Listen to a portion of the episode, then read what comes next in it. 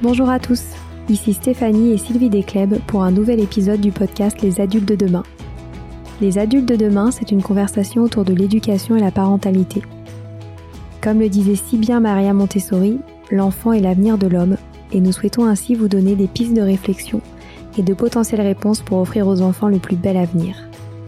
Alors si vous avez à cœur d'offrir la meilleure éducation aux enfants, ce podcast est fait pour vous. N'oubliez pas de nous suivre sur notre compte Instagram Les Adultes de Demain ou sur notre blog lesadultesdedemain.com.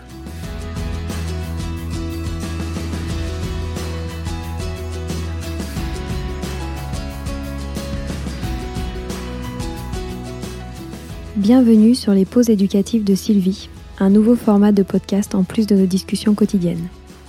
Dans cette nouvelle série de podcasts courts, Sylvie nous décrit des exercices, des activités ou des applications concrètes à mettre en place avec ses enfants, à la maison ou en classe, en lien avec l'éducation et la parentalité. L'idée est que vous repartiez avec encore plus d'idées à mettre en place dans votre quotidien pour égayer votre vie et celle des enfants. Alors bonne écoute Je dois encore interrompre notre série d'épisodes sur les essentiels pour le bébé parce que depuis ce week-end, nous sommes rentrés dans une nouvelle saison. Comme je vous l'explique toujours, il est vraiment très important de faire prendre la conscience aux enfants de ce cycle des saisons et donc d'illustrer la saison à travers tout ce que vous mettez à sa disposition dans son environnement, que ce soit pour vos enfants à la maison, que ce soit pour les jeunes enfants en crèche ou encore à l'école et même pour les plus grands, car il est vraiment important que les enfants aient conscience de cette notion de cycle et de saison qui reviennent chaque année, apportant toutes ces merveilles de la nature, apportant tous ces événements, ces fêtes, ces moments importants.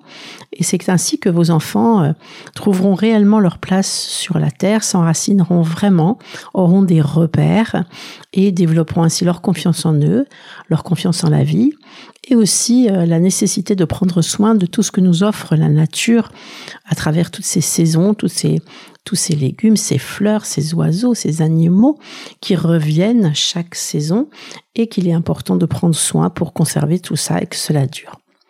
Donc quand vous allez euh, déjà parler du printemps, vous allez leur expliquer que le 20 mars, c'est le jour de l'équinoxe du printemps, c'est-à-dire que le jour est aussi long que la nuit. Donc ça, vous allez trouver sûrement des explications sur Internet. Vous allez vous munir d'un globe ou alors vous allez sortir noter l'heure à laquelle le soleil se lève, l'heure à laquelle le soleil se couche, afin qu'ils prennent vraiment bien conscience de cette notion. Ensuite, pour prévoir tout ce que vous allez leur proposer pendant cette saison, vous allez bien sûr repérer les fêtes. Donc le 1er avril, nous avons cette fameuse fête avec les poissons d'avril. Donc ça va être une journée où le poisson va être à l'honneur. Donc pensez à euh, trouver des petites figurines de poissons, à faire des cartes de nomenclature des noms des poissons, à préparer des petits piquages de poissons ou des pointillés que l'enfant va suivre pour former des poissons, développer le vocabulaire euh, de différents poissons, les emmener voir un aquarium, etc. Ensuite, nous avons Pâques le 4 avril, donc même si vous n'êtes pas euh, croyant dans ces fêtes, Pâques est illustré quand même partout dans leur environnement avec tous ces, ces, ces œufs, ces poules, ces cloches en chocolat. Donc on peut en profiter pour parler du chocolat, du cacao, d'où ça vient, comment ça grandit, comment on fait du chocolat, etc. Ensuite, le 1er mai, c'est la fête du travail, donc c'est important aussi de leur expliquer qu'est-ce que c'est que cette fête, quelle est son origine, et euh, de leur expliquer ce que c'est qu'un jour férié et à quoi a trait cette fête. Ensuite, il a une fête vraiment très importante qui est la fête des mères, qui a lieu le 30 mai, donc le dernier dimanche de mai. Et ça, il faut vraiment le prévoir aussi pour nos classes, mais aussi à la maison, pour nos parents, pour nos enfants, etc.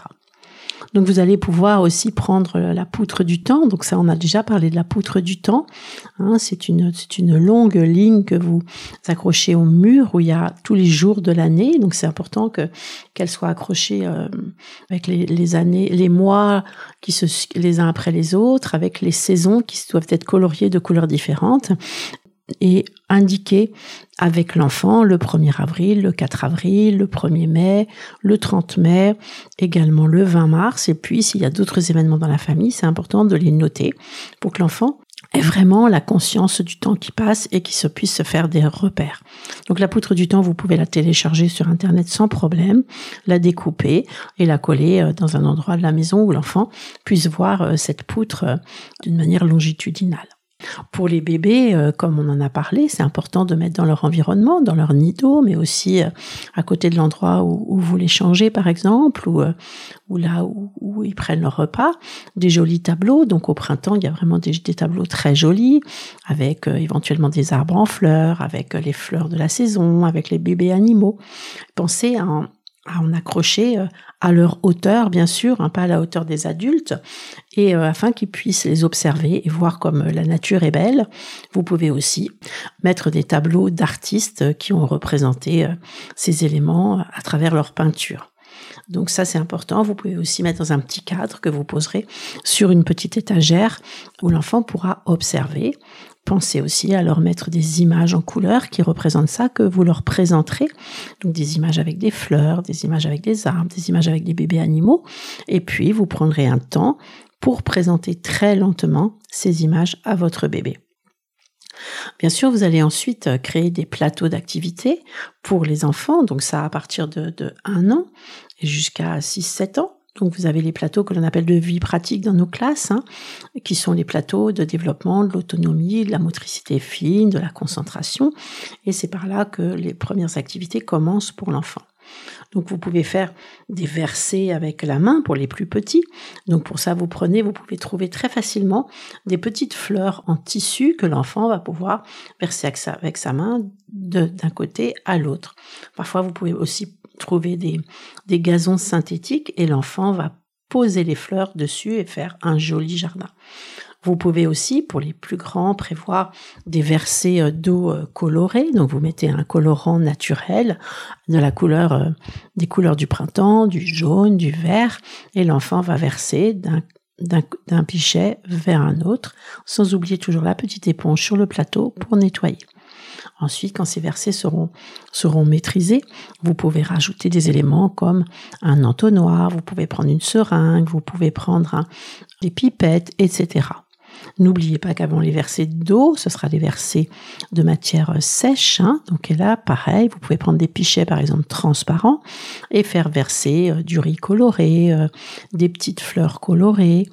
Hein. Vous vous colorez vous-même, pareil, avec des colorants naturels. Et vous mettez en place sur un plateau deux petits pichets. L'enfant verse de la gauche vers la droite pour commencer toujours, puis de la droite vers la gauche. Ensuite, sur vos plateaux, vous pouvez aussi euh, prévoir sur des petits plateaux en bois des contenants euh, que vous trouvez dans n'importe quelle grande surface ou, ou, dans des magasins euh, spécialisés, mais vraiment pas chers. Mais essayez de travailler sur l'esthétique de vos plateaux. Donc des petits contenants verts ou des petits contenants jaunes avec euh, des jolies cuillères, des cuillères de textures différentes, en bois, en métal, des cuillères chinoises, etc. Et là encore une fois, vous leur faites verser d'un contenant vers un autre. vous pouvez mettre du riz coloré, vous pouvez mettre des petites pâtes colorées, vous pouvez mettre euh, des petites fleurs. Et pareil, on verse de la gauche vers la droite. La même chose avec des pinces. Donc là, on trouve énormément de pinces différentes, des pinces à cornichons, des pinces à sucre, et aussi jusqu'à la pince à épiler, qui est vraiment la pince la plus difficile. Donc là, vous pouvez faire des, jolis plateaux avec des jolies couleurs, avec euh, des éléments euh, qui, font penser au printemps. Vous pouvez aussi trouver des, mini coccinelles, des mini petites abeilles aussi. On trouve ça euh, sur des sites internet. Vous pouvez trouver ça facilement. Plein de petits éléments qui font penser au printemps. Vous pouvez penser aussi à un plateau qui est important, qui il s'agit du soin de la plante, puisque le printemps est un moment où les plantes sortent.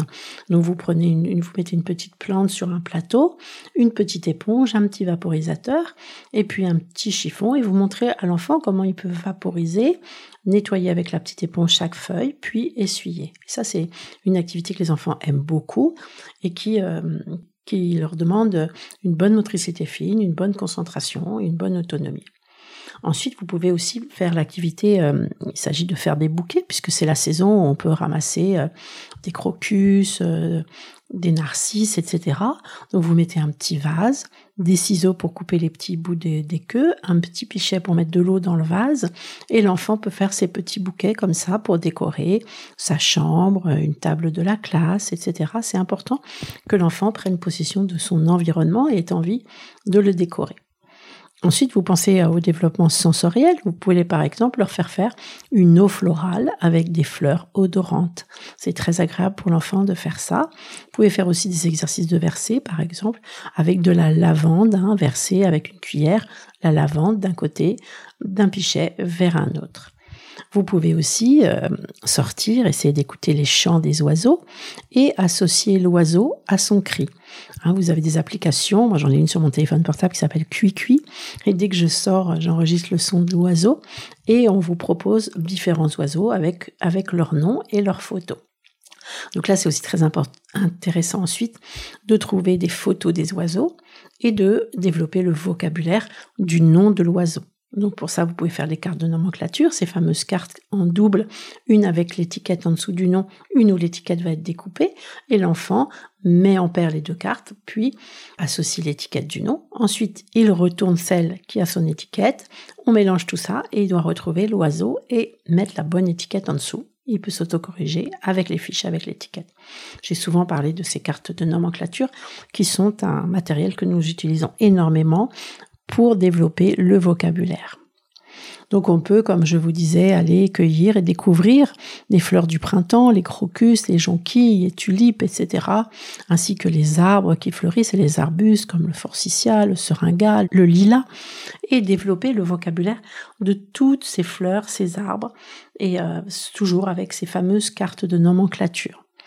Pour les plus jeunes, vous pouvez aussi, avec les cartes de nomenclature, leur faire les différentes parties de la fleur. Hein, vous faites la même fleur et vous, en noir et blanc, et l'enfant doit colorier chaque partie et mettre le nom en dessous. Donc il a cette fleur, il va colorier les pétales, il écrit pétales en dessous. Il va colorier les sépales, il écrit sépales en dessous. Mais vous trouvez ça également sur Internet, carte de nomenclature des fleurs. Nous avons aussi le puzzle de la fleur qui peut être introduit chez les tout petits, hein, vers deux ans et demi. Et là aussi, il va pouvoir apprendre les différentes parties de la fleur. Pour les plus grands, on va pouvoir également faire des livrets avec les définitions de ces parties de la fleur. Hein. Qu'est-ce que le pétale? Qu'est-ce que le sépale? Qu'est-ce que le pistil? Que sont les étamines? Etc. L'enfant fait son propre livret avec une définition de chaque partie. On peut aussi prendre par exemple une tulipe euh, qui est un peu fanée et on la, comme, on dirait, on la, décortique, on la dissèque, on prend chaque partie et l'enfant va coller proprement un pétale et il va mettre la légende. Sépale, il va mettre la légende, le pistil, etc. Et il fait son petit livret de la fleur et je peux vous assurer qu'il s'en souviendra longtemps.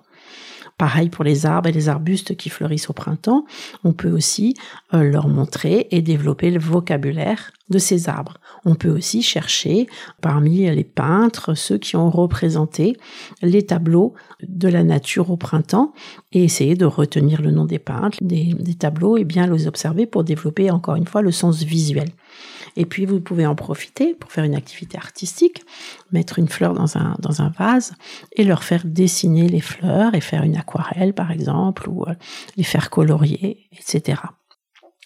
C'est aussi la période des naissances, donc on va pouvoir aborder la notion d'ovipare et vivipare, leur expliquer ce que c'est, et ensuite trouver des, photos, photos c'est mieux, d'animaux ovipares, d'animaux vivipares, et leur faire trier en faisant une étiquette en haut, ovipare et vivipare. Pensez toujours à l'autocorrection, hein, c'est-à-dire que, par exemple, derrière l'ovipare, vous mettrez une gommette rouge, derrière le vivipare, une gommette bleue. Derrière toutes les photos d'ovipare, vous mettez la même gommette, la gommette rouge. Derrière les photos de vivipare, vous mettrez une gommette rouge. Et ainsi, l'enfant pourra se corriger tout seul. C'est très important. Et vous pensez aussi toujours à mettre autant d'images de chaque sorte. Alors ça va être aussi le, moment d'apprendre aux jeunes enfants le nom des petits des animaux, les chevreaux, les lapros, les porcelets, etc. Donc pour ça, vous pouvez aussi vous procurer des figurines, parce que pour les tout petits, c'est mieux de voir les choses en trois dimensions. Donc des figurines, moi je vous conseille la marque Schleich, qui est vraiment une une très bonne marque euh, de figurines d'animaux parce que leurs empreintes représentent les empreintes réelles de l'animal. Donc vous pouvez faire aussi des activités avec de la pâte à modeler où vous, vous appuyez l'empreinte et l'enfant va reconnaître l'empreinte de l'animal. C'est très intéressant. Donc pour les plus petits, vous prenez ces figurines. Vous pouvez leur demander de les mettre par famille et développer du vocabulaire en leur donnant le nom de chaque animal, puis en leur demandant et vous pouvez ensuite trouver des photos des mêmes animaux et leur faire poser l'animal sur la photo. C'est ainsi que l'enfant va prendre le bébé, va prendre conscience que quelque chose en trois dimensions peut être représenté en deux dimensions. C'est très important parce qu'après, vous pouvez passer justement qu'à des images ou qu'à des livres. Donc ça, ça va vous permettre de développer beaucoup le vocabulaire de l'enfant et euh, c'est très intéressant et en général, ils aiment beaucoup. Ensuite, vous pouvez aussi étudier un élevage. Par exemple, c'est la saison des cycles des animaux, comme le papillon, la coccinelle. Et c'est très important d'apprendre le vivant en observant le vivant.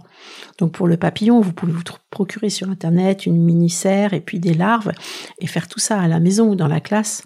Et les enfants adorent observer et ensuite, euh, ils peuvent laisser s'envoler le papillon et c'est absolument extraordinaire. Vous pouvez aussi leur faire étudier les nids et les œufs des oiseaux.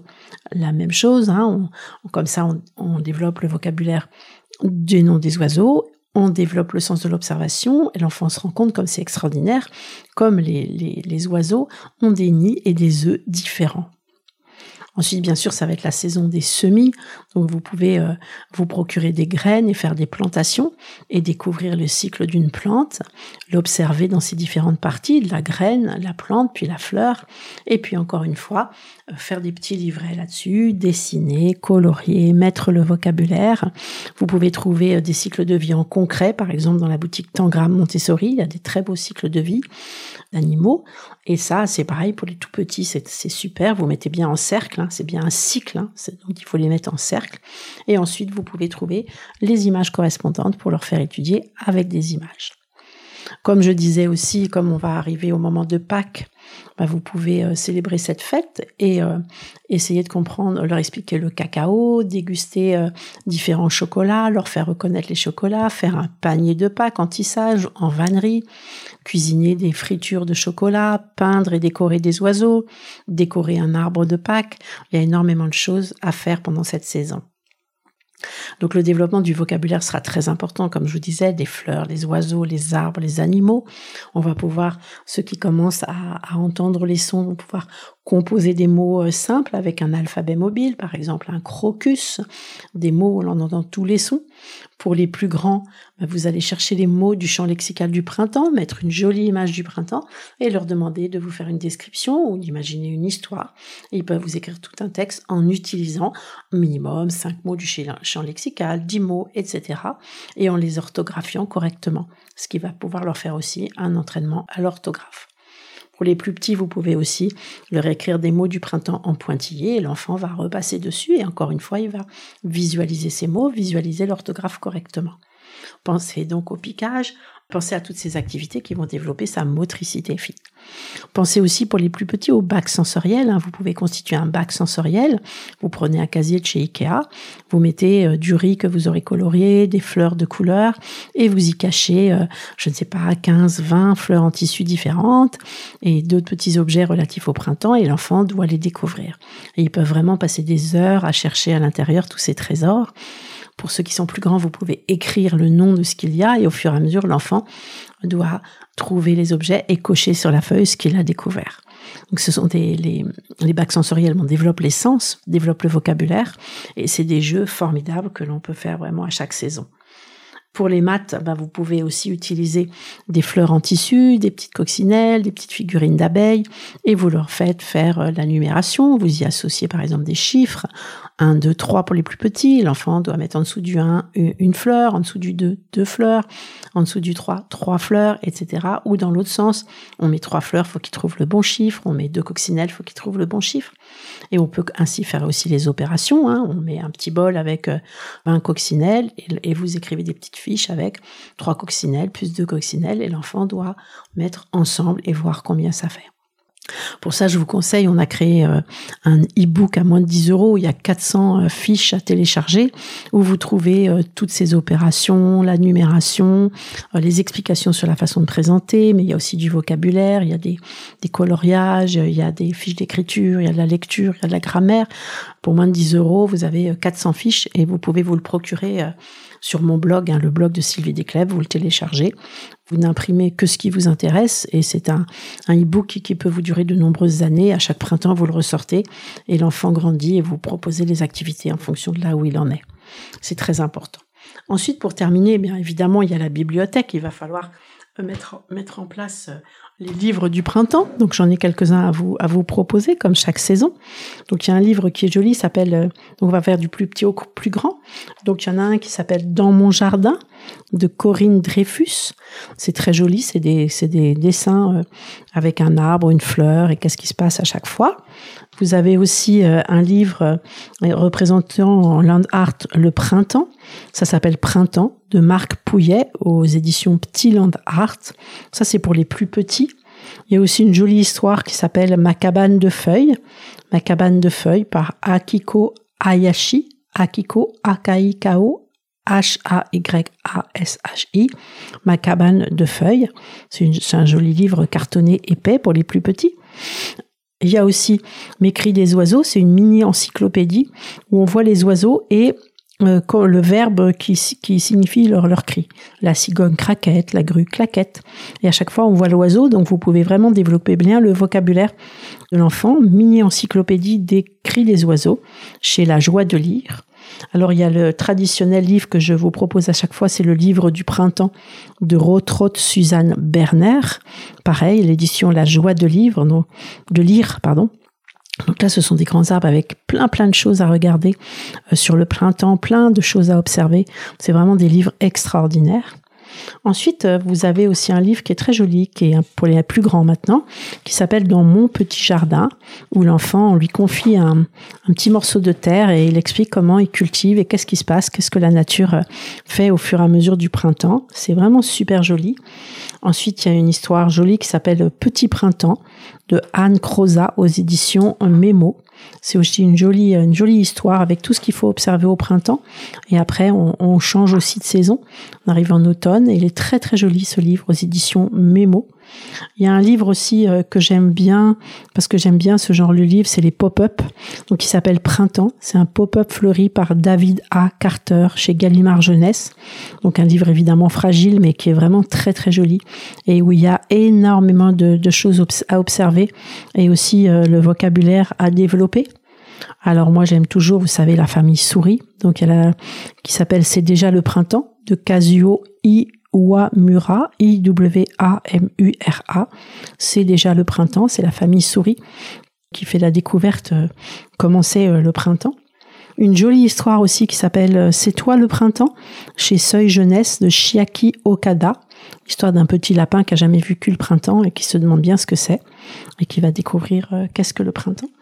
Il y a un grand livre aussi qui est joli qui s'appelle Au jardin de Emma Giuliani. Donc c'est toutes les choses que l'on peut découvrir au jardin avec des, feuillets à, ouvrir, des livrets à ouvrir, beaucoup de légendes, beaucoup de choses sur les sciences. C'est un très très beau livre aussi qui est, vraiment très joli avec beaucoup de aussi d'actions à faire. Donc c'est un livre très interactif qui est vraiment très très très beau, euh, qui explique tout ce qu'il y a au jardin euh, au moment du printemps. Et puis pour vraiment les plus grands, je vous conseille l'inventaire des fleurs. J'aime toujours beaucoup ces livres. Donc l'inventaire des fleurs, qui est de illustré, qui est de Virginie Aladjidi et Emmanuel Choucriel chez Albin Michel Jeunesse, l'inventaire des fleurs.